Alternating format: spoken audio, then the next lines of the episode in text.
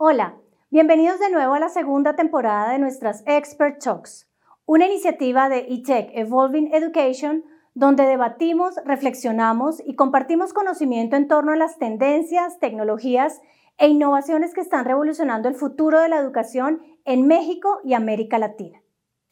Quiero extenderle una cordial invitación a las empresas, instituciones, escuelas y universidades de los sectores público y privado del ecosistema educativo a participar en nuestra segunda edición de eTech Evolving Education.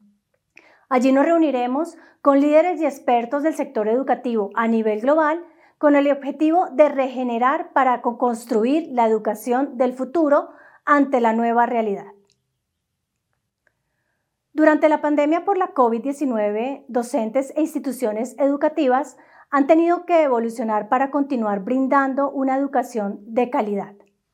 ¿Qué acciones han sido las más efectivas? ¿Qué retos se avecinan y cómo podemos enfrentarlos?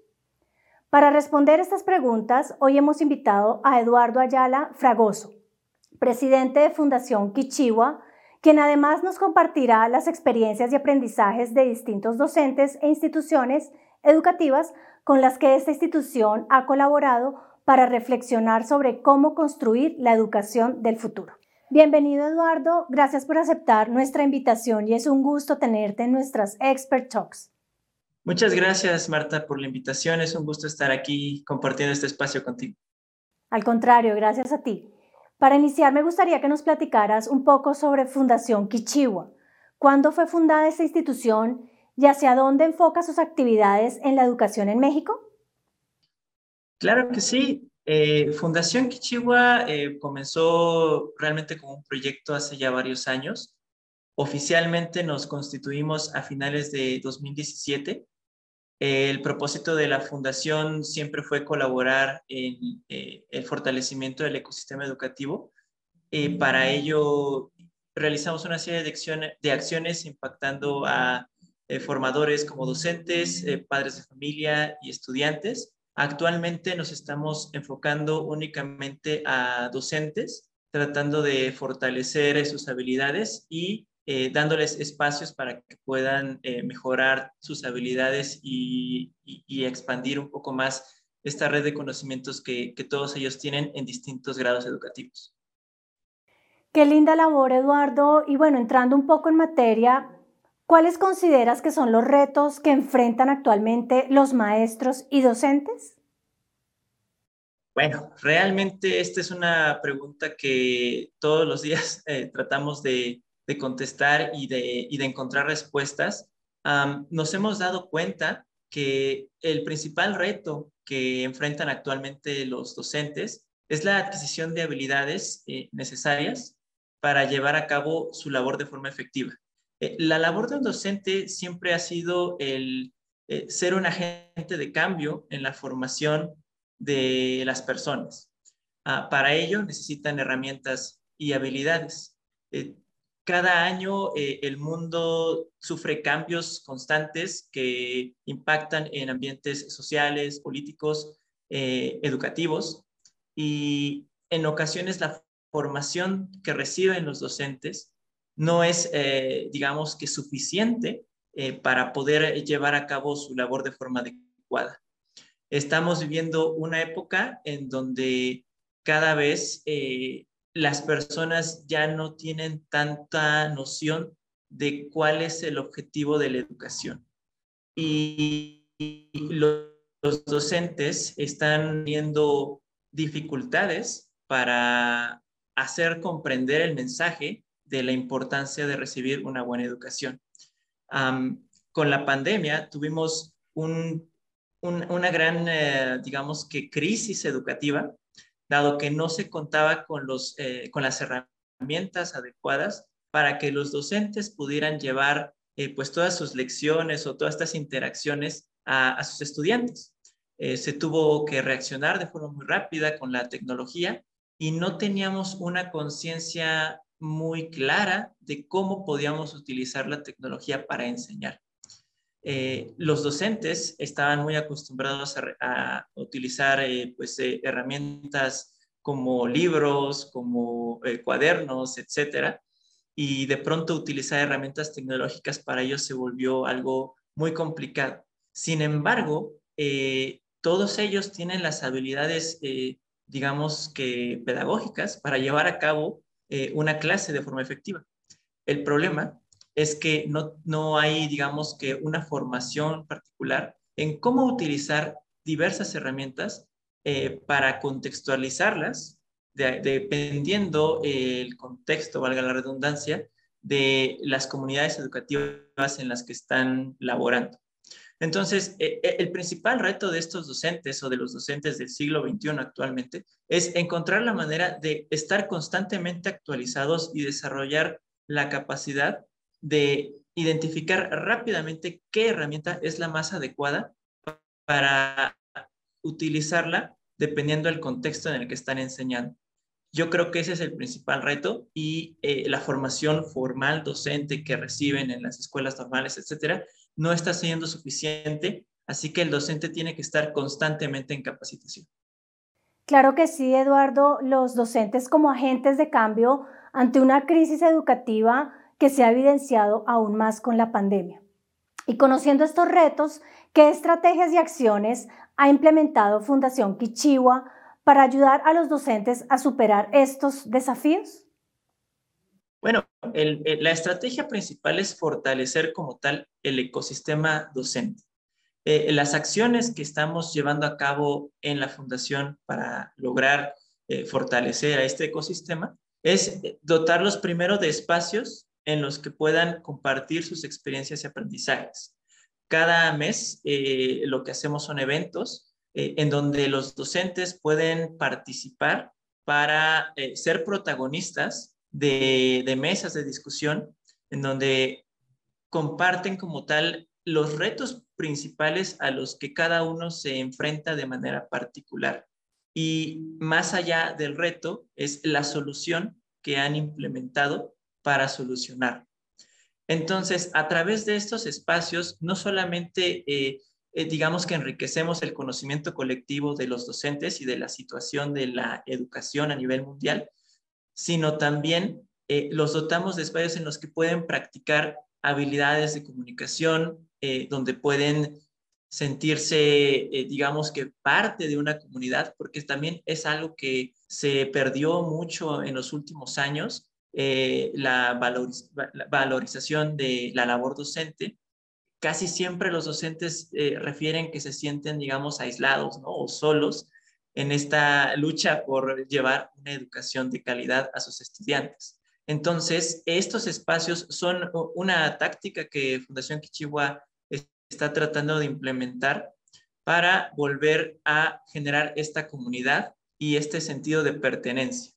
Eh, otra de las acciones que realizamos son como tal el diseño de cursos y materiales educativos para que los docentes como tal ya aprendan habilidades duras como el uso de herramientas eh, digitales enfocados a la enseñanza. Por ejemplo, cómo utilizar eh, herramientas o plataformas para eh, llevar a cabo una estrategia de gamificación en, en, la clase, o también puede ser desde lo más fácil como eh, el uso de herramientas de la suite de, Google, eh, también el hecho de cómo llevar una clase a través de Zoom, nos dimos cuenta igual que una de las cosas que referían mucho, y volviendo al tema de que no hay como tal una habilidad para llevar a cabo una educación de forma digital, es, me, me puedo poner frente a una cámara a dar una clase, pero no necesariamente eso va a ser suficiente.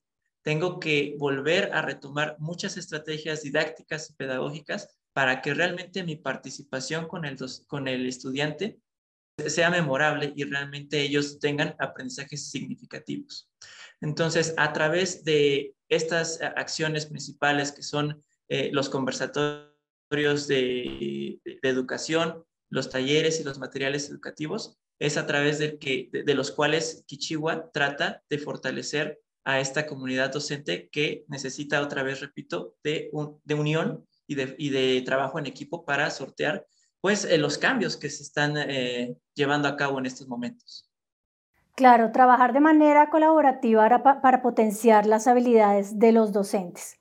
Muy interesantes estas estrategias, Eduardo. Y definitivamente no estamos viviendo una época de cambios, sino un cambio de época. ¿Cuáles serían las mejores prácticas que pueden implementar las escuelas para adaptarse a este cambio? Sí, eh, definitivamente es un cambio de época y hay algo que tenemos que reconocer y es que hay escuelas que son eh, de carácter público y hay otras escuelas que son de carácter privado. Eh, independientemente de esto, hemos logrado identificar algunas claves en escuelas con las que hemos tenido la oportunidad de colaborar que son esenciales para llevar a cabo, pues sí, su labor docente de forma adecuada, la labor educativa. Eh, la primera es eh, fortalecer y formar una cultura de trabajo en equipo en eh, sus docentes. esto implica tener espacios para que los docentes de estas escuelas puedan colaborar, puedan conocerse y puedan intercambiar ideas. ¿ah? También es muy importante que los docentes se reconozcan con una sola misión, que es la formación de los estudiantes. Eh, si logran esto, las, o las escuelas, mejor dicho, que logran esto, son aquellas que suelen responder mejor a los cambios y encontrar acciones que sean prácticas y efectivas de acuerdo a su contexto. Otra de las mejores prácticas que hemos encontrado es tener un sistema administrativo ágil. Eh, esto es más fácil que suceda en las escuelas privadas porque generalmente hay eh, pues un personal que es docente y un personal que es administrativo. En las escuelas públicas sucede que a veces el personal docente es el que realiza también el trabajo administrativo. Eh, en ocasiones eso pues eh, resulta ser una barrera para la enseñanza, una barrera para, para su trabajo. Eh, sin embargo, sí es posible trascender este reto y lo que hemos encontrado es nuevamente a través del trabajo del equipo y a través de una buena comunicación, eh, digamos que agilizar estos procesos que son eh, necesarios, que son, digamos que, eh, obligatorios y tratar de no quedarse mucho en, el, en la queja o en las dificultades que, que cada escuela pueda tener, sino encontrar rápido estas soluciones. Nuevamente, otra vez apelando al trabajo en equipo y esta cultura de, mm, pues sí, enfocada al servicio hacia los estudiantes no perder de vista el objetivo, eso es importante. Eh, y la tercera sería la inversión en capacitación. Las escuelas que pueden adaptarse rápidamente al cambio son aquellas que reconocen primero que hay un cambio y que es necesario la actualización de su equipo docente. Eh, constantemente las escuelas están buscando eh, cursos gratuitos o cursos de, de paga para que los profesores puedan tener estas herramientas de las que hablábamos al inicio y poder entregar un mensaje efectivo a sus estudiantes. ¿Cómo generar aprendizajes significativos? ¿Qué habilidades necesitan los, los docentes? Bueno, eso ahorita lo platicamos. Claro que sí, Eduardo. Y bueno, definitivamente el papel de los docentes se ha transformado. ¿Cuál crees que será el rol de los docentes en los próximos años y qué habilidades deberán desarrollar? Sí, bueno, eh, como te comentaba, hay varias habilidades que hay que desarrollar. Y, bueno, primero, el rol de los docentes en los próximos años, yo, yo creo que eh, no es tanto el cambio de rol, sino el cambio de mentalidad que debe haber en los docentes. El rol considero que siempre ha sido el formar de forma adecuada eh, o de forma integral a las personas. Sin embargo, antes se creía que la forma efectiva de lograr esto era eh, poniéndose al frente de un aula y eh, pues eh, compartir todos los conocimientos que uno tiene, ¿no? En estos momentos nos hemos dado cuenta de que esa no es ni la mejor ni la única manera en la que podemos compartir nuestros conocimientos y formar a las personas. Nos hemos dado cuenta de que el docente ahora tiene que ser un poco más como un facilitador y, y más como, como un guía en este aprendizaje. Entonces, el, docente sigue teniendo esta responsabilidad y este privilegio de formar a las personas.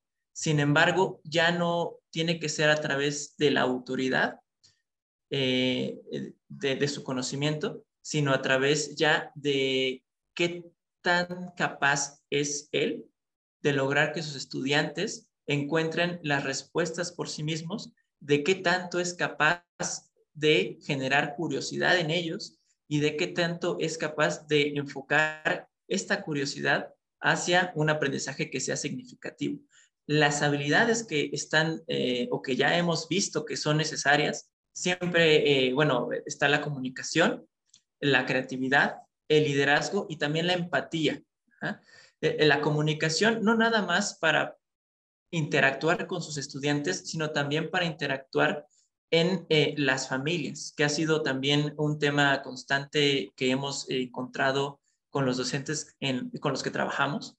Eh, la creatividad para poder encontrar maneras distintas de entregar los mensajes que quieren eh, compartir a sus, a sus estudiantes. No nada más es, pues, otra vez ponerse frente a, a una computadora o dejarles que jueguen un videojuego o, pedirles una actividad eh, muy, pues, sin tanto sentido, sino es cómo logro integrar todos los intereses de mis estudiantes en, en un espacio reducido de tiempo y, y pues, eh, digamos que en un salón, para que ellos realmente tengan este interés. El liderazgo es algo también que es muy importante que desarrollen los docentes, porque llevamos muchos años, eh, pues, convirtiendo en víctimas a los docentes del sistema educativo, de las autoridades, del gobierno, y formar en ellos esta, eh, pues, esta mentalidad de líderes eh, nos va a, como sociedad a convenir porque estamos poniendo a personas eh, frente a, estudiantes que los van a motivar y que van a ser un ejemplo para otra vez que ellos generen un cambio en sus vidas, que ellos encuentren el interés en el aprendizaje.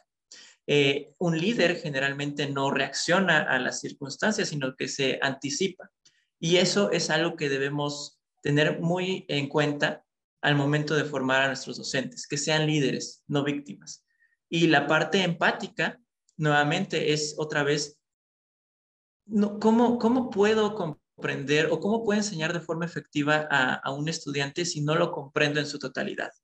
Eh, debo de comprender no nada más sus habilidades cognitivas, sino también sus condiciones sociales, sus intereses y sus emociones. Si logramos integrar esto ah, otra vez en un, en un plan educativo o en una estrategia educativa, yo creo que es eh, mucho más fácil que realmente el docente lleve a cabo su labor de forma adecuada. Qué interesante, Eduardo. Y bueno, ¿qué consejos les transmitirías a los docentes para potenciar estas habilidades? Ok, bueno, esto es eh, bastante complicado eh, y, la verdad es que también, o sea, es complicado, pero no tanto.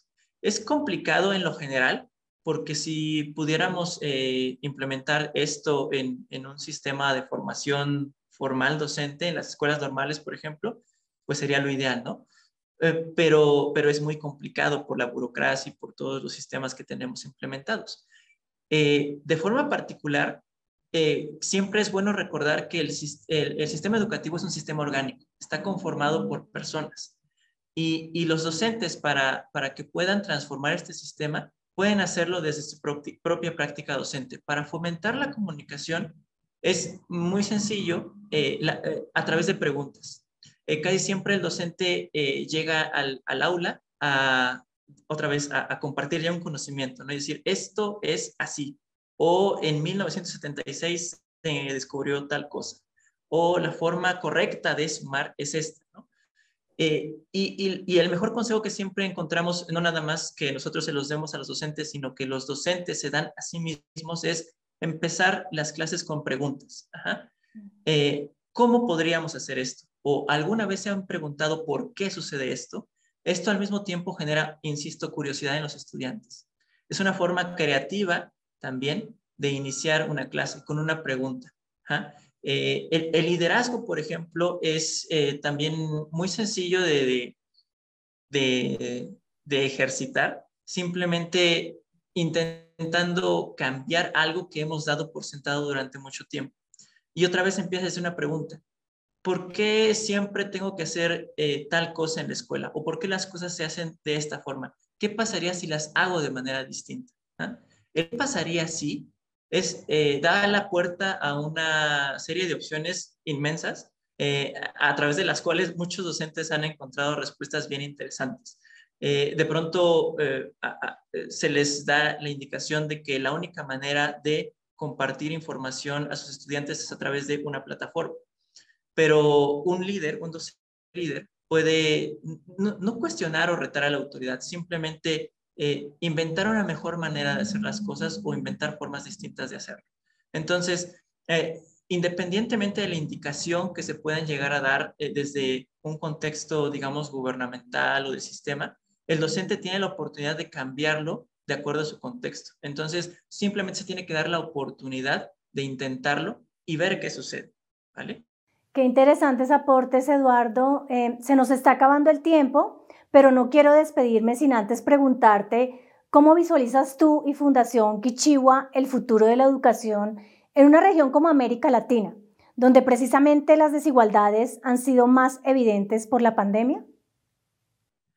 Sí, bueno, ahí hay, hay creo yo que hay dos tendencias. Eh, lo primero es que hay que reconocer que las personas están aprendiendo cada vez más por su cuenta, eh, sin depender tanto de la escuela o de un tercero. Eh, otra vez, de nuevo, gracias al Internet y a todas las plataformas educativas que están surgiendo. y la segunda tendencia es que cada vez más personas pues desean estudiar menos y trabajar más. Esto otra vez eh, por las condiciones sociales, económicas que, surgen en, nuestra, pues en nuestro continente, ¿no? En América Latina. Entonces, yo, creo que lo que va a pasar en, el futuro es que cada vez más personas otra vez van a, van a estar buscando más opciones eh, confiables a través de las cuales ellas puedan organizar los conocimientos que ya están en, en Internet. Es decir, eh, necesitan como tal ya eh, curadores de contenido, curadores de información, más que simplemente pues eh, personas que estén aportando conocimiento sin, realmente una base, ¿no? Fundación Kichiwa puede ser uno de estos agentes, uno de estos agentes que, se ocupe de curar esta información, de, entregar realmente a, a, aquellas personas que deseen aprender información confiable y, organizarla de una manera en que ellos la pueden eh, aplicar. Eh, y por la parte de, de, las, de la cuestión eh, que estamos viendo, que personas, las personas quieren trabajar más y, y, estudiar menos, yo creo que ahí también hay una gran oportunidad porque hasta el momento la escuela sigue siendo, digamos que, el pilar del conocimiento, pero también las empresas se están abriendo espacio en este, en este lugar, ¿no? Y, no creo que sea algo malo, yo creo que es algo, parte, que es algo que es bastante interesante y que también organizaciones como la nuestra puede, eh, puede tener un espacio eh, otra vez, porque el trabajo de las empresas no es como tal formar a las personas, sino instruirles. Entonces, si logramos eh, encontrar un espacio para que las, las, empresas también tengan dentro de sus planes estratégicos de crecimiento un espacio para la formación integral de su personal, creo que vamos a poder encontrar eh, nuevas formas de enseñar, nuevos espacios para aprender y, otra vez tener esta conciencia de que el aprendizaje no nada más es conocimiento, sino es conocimiento aplicado. Y, le vamos a poder dar un giro de, de 180 grados a cómo estamos viendo la educación actualmente. Qué interesante visión, Eduardo. Definitivamente tenemos mucho por hacer en materia educativa en nuestra región y los docentes juegan un papel clave para co-construir los modelos educativos. Agradecemos mucho tu participación y nos vemos en julio durante la segunda edición de eTech Evolving Education, que les recuerdo se realizará del 7 al 9 de julio en el Centro Expositor de la Ciudad de Puebla.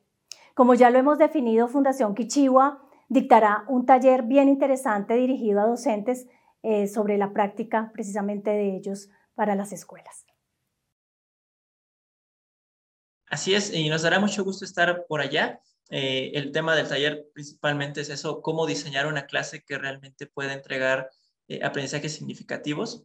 Y, bueno, nos dará mucho gusto estar compartiendo este taller con ustedes en, en ITEC. Gracias de nuevo, Eduardo. A toda nuestra audiencia, muchas gracias por conectarse y participar. Síganos a través de nuestras redes sociales y no se pierdan los próximos episodios de esta nueva temporada de nuestras Expert Talks. Regeneremos y co-construyamos la educación del futuro. Soy Marta Carvajal y ha sido un gusto estar con ustedes. Nos vemos en una próxima oportunidad.